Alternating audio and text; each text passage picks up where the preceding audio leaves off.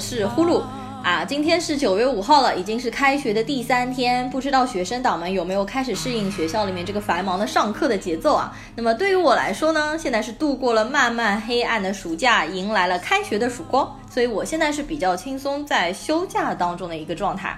那我们今天要来聊的这个话题呢，实际上也是我已经想了很久啊，要想再来聊一次的话题，就是有关于欧美的演员明星他们的英文名字如何正确发音，以及他们的绰号的由来。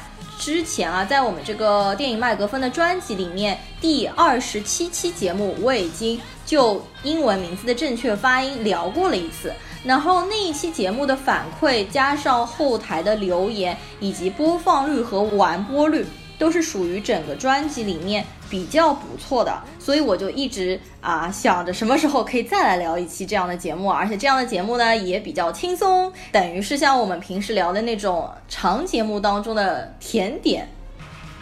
好，那么话不多说啊，我们直接开始吧。今天我们来聊哪一些欧美的演员呢？我想还是要蹭一个热点，对吧？我们还是先从蚁人开始讲好了。完了之后，我再会慢慢涉及到一些比较难念的，我平时日常生活中感觉啊比较难念的、比较长的、比较容易念错名字的一些演员。那我们先从简单的名字开始入手啊，就从蚁人开始。我上一次和朽木也做了一期长节目啊，就是以聊一聊蚁人二这样子啊。我还在节目当中表示啊，实际上男主角保罗路德实际上可以算我漫威里面的第三大男神啦。他的英文名字特别好念，就叫 Paul Rudd，Paul Rudd。粉丝给他的绰号主要有两个，第一个叫狼叔，因为他在蚁人当中的那个角色的名字叫做 Scott Lang。那么第二个绰号叫做炮叔或者破叔，就是破掉的那个破叔。为什么呢？因为他叫 Paul Rudd，就 Paul 很像 Paul Rudd。然后我还看到有一些比较内涵的名字叫做炮撸，你们可以自己想象哈。我一直都挺喜欢 Paul Rudd，而且最近我和朽木两个人又把《老友记》翻出来，把第九季和第十季完整的全部都看了一遍啊。实际上，Paul Rudd 在《老友记》里的时候还是属于那种胖胖矮矮的，然后整个人很 curvy，就是有那种胖胖圆圆的线条的，和现在大家荧幕上面所见到肌肉非常发达，然后呃就脸部线条非常消瘦的蚁人的形象，其实还蛮不一样的。但是他就是一直有这种很搞笑、很幽默的气质，是而且一直都还蛮软萌的。而且实际上，Paul Rudd 本人非常的骚气啊，就骚到没眼看。如果说你们想看一下他到底骚到什么程度的话，可以去看一下肥伦秀，就是美国的那个脱口秀 Jimmy Fallon Show。他和肥伦两个人在比赛谁假唱歌曲假唱的更好，那一段实在太精彩了。我看完了之后就真的。情不自禁连看了二十遍，我一会儿会把那个 B 站的番号写在下面，然后你们可以自行搜索。接着我想要第二个聊的就是《死侍》的男演员 Ryan Reynolds，Ryan Reynolds，他的名字也很简单，就是属于就两个音节嘛，但是因为两个单词都是 R 开头的，所以呢念起来稍微有一点点绕口，但是还是比较容易的啦。而且说到叫 Ryan 的，实际上我们更容易想到另外一位就是高司令，对吧？Ryan Gosling。那么说到 Ryan Reynolds，我们肯定就要稍微来讲一下今年的《死侍二》嘛。我和朽木应该是资源一出的第一时间就下下来看了。我本人是《死侍一》的粉丝，我还蛮喜欢第一部电影的，所以看完第二部电影呢，是有一点失望的。你会感觉这部电影当中的价值观有一点违背了第一部里面的价值观，也就是说，这部电影更符合欧美的主流价值观。特别是到电影的最后啊，台词，比如说鸡汤台词要出来了，“We are family” 啊，这种我们是一家人啊，这种怎么回事啊？就感觉《死侍二》怎么有一点像是那种二级版的《真爱至上》啊？好，那么接着呢，我就要讲今天的第三个蜘蛛侠，因为蚁人、死侍、蜘蛛侠都是属于那种语不惊人死不休、口炮系列的超级英雄，对吧？嗯，那么说到蜘蛛侠呢，有三任蜘蛛侠，那我今天当然是要把三任蜘蛛侠名字都要讲一遍的。第一任呢，当然就是零零年版的第一版的蜘蛛侠三部曲的男主角托比马奎尔，有一些中文翻译也会叫做托尼马奎尔。那我觉得他的名字是属于相对来讲比较难念的，是属于你一看这个英文单词，但是你不太会念的那一类。那他名字的正确发音是 Toby Maguire，Toby Maguire，not Tony，Toby Maguire。我现在正好翻到了托比马奎尔念恶毒推特，就是国外有那个专门的一系一系列视频，就是让明星出来读网上对他们的恶评嘛。然后写托比马奎尔的是，呃，Toby Maguire is the hamster in a robot，意思就是说托比马奎尔只是机器人身体当中的一个小仓鼠。我觉得这个真的不算很恶毒，你看看其他明星写的有多恶毒啊。那接着我们就是要说到第二任蜘蛛侠，就是我们超凡蜘蛛侠两部的男主角安德鲁加菲 （Andrew Garfield），Andrew Garfield 也是很好念的。然后 Garfield 就是加菲猫的，也是就叫 Garfield。那第三任呢，当然就是我们萌萌哒的荷兰弟啦。而且上一期节目我也讲过了，荷兰弟的英文名字怎么念，超级好念的，就是叫做 Tom Holland，Tom Holland。每每聊到这三任蜘蛛侠呢，我就发现啊，就是大型打架现场啊，基本上我看到很多很多的粉丝啊，弹幕啊，都会爱一个踩一个这样啊，就没有必要啊。这三任蜘蛛侠我们都很喜欢，就我个人而言的话，这三个我真的选不出哪一个是最喜欢的，因为。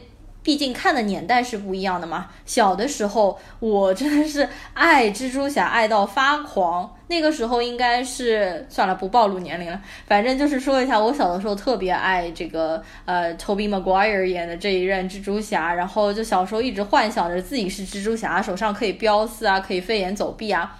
完了之后，加菲的这一版呢，我是真的是被他颜值收买了。实际上他来演一个高中生，但是他当时年龄其实已经接近三十岁了，但完全看不出来啊，他的颜值真的是太硬了。然后最近的第三任荷兰弟的话，我觉得他和之前两任比较不一样的气质是，他比较古灵精怪。就前两任给人的感觉更像是一个 nerd，就更像一个书呆子，但是这一任就感觉还蛮鬼精的。接着呢，我们来说一下本家《X 战警》里的詹一美。不得不说啊，詹一美这个名字，我觉得是属于比较难念的。我有很长一段时间都不确定他这个名字怎么来念啊。那实际上他名字的正确念法是 James McAvoy，James McAvoy。因为我听主持人喊他名字的时候，出场这个音都会拖得很长，就非常霸气啊，James McAvoy。说到詹一美的这个姓氏啊，实际上还蛮特别的，叫 McAvoy。大家可以看一下我下面列出来的，它的拼法是 M C A V O Y。那实际上大家可能也会接触到，有很多欧美的明星姓氏当中都有 M C 这两个词啊，就是 Mac。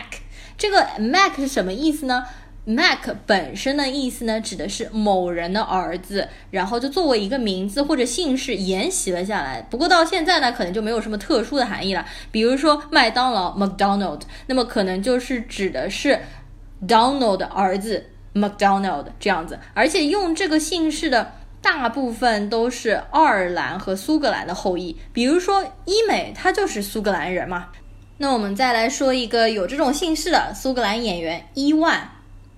就是大鱼猜火车星战的那一个，呃，虽然他的就是我们平时会叫他伊万，但是伊万麦克格雷格他的英文的发音并不是叫伊万，他是叫 Ewan McGregor，Ewan McGregor，这个是我的确发现大部分人都会把 Ewan 这个名字给念错。那么我们接下来说两位美国的演员，姓氏当中也是由 M C 打头的。第一位就是奥斯卡影帝马修麦康纳，他的名字啊特别长，反正我都写在下面了，叫做 Matthew McConaughey，Matthew McConaughey，Matthew McConaughey，就是最后还有个 Hey 啊，就特别搞笑。另外一个就是女神 Rachel，Rachel McAdams，Rachel McAdams。好，我们再回到医美，因为说到医美呢，当然要说一下它的好基友，怎么能不提法莎呢？法沙实际上它也是呃爱尔兰后裔啊，实际上它是爱尔兰和德国的混血，但是它出生在德国，生长于爱尔兰，所以它其实是有一点爱尔兰口音的。如果你们看过医美法沙脱口秀，还有和狼叔一起脱口秀，真的超搞笑，一个苏格兰口音，一个爱尔兰口音，一个澳洲口音，真的是整场特别特别好玩。呃，法商的名字就很典型的是德国的姓氏，但是比较好念，叫做 Michael Fassbender。Michael Fassbender。在说完了医美之后，实际上我还想说一下二美和三美。我觉得大家应该听说过这个梗吧？一美圆，二美方，三美的脸比扁担长。医美的话，美的毫无疑问，对吧？它排第一位就是完全没有问题。二美是谁呢？不知道大家知不知道？二美是丹尼。丹尼就是《哈利波特》的男主角啊，我是超级哈迷啊，这个我们就不展开讲了，不然一期节目时间都不够讲。呃，丹尼英文名字叫做 Daniel Radcliffe，Daniel Radcliffe，Daniel 发音很像丹尼，而且呢，他整个人给人感觉还是比较乖乖萌萌的，所以呢，也有粉丝会叫他蛋妞或者蛋尼。三美是谁呢？三美就是我的男神啊！实际上上一期节目 我们已经大肆讲过了，他的名字怎么念啊？就是卷福，就是 B C，就是二缺。不知道大家还记不记得他的名字？因为和脸一样长，Benedict Cumberbatch，Benedict Cumberbatch，加上中性的话就是 Benedict Timothy Kelton Cumberbatch。好，那么今天呢，我们的这个名字小课堂就先讲到这边。如果我有什么地方发音不太准确，希望大家指正，或者说大家有没有比较认为比较难念的欧美的明星的名字，或者比较长的名字，都可以在留言的里面写出来。比如说像什么施瓦辛格叫做 Arnold Schwarzenegger，像这种就很难念啊。比如说像杰克吉伦哈尔什么 Jake Gyllenhaal。我个人认为这些都是属于比较有挑战的名字。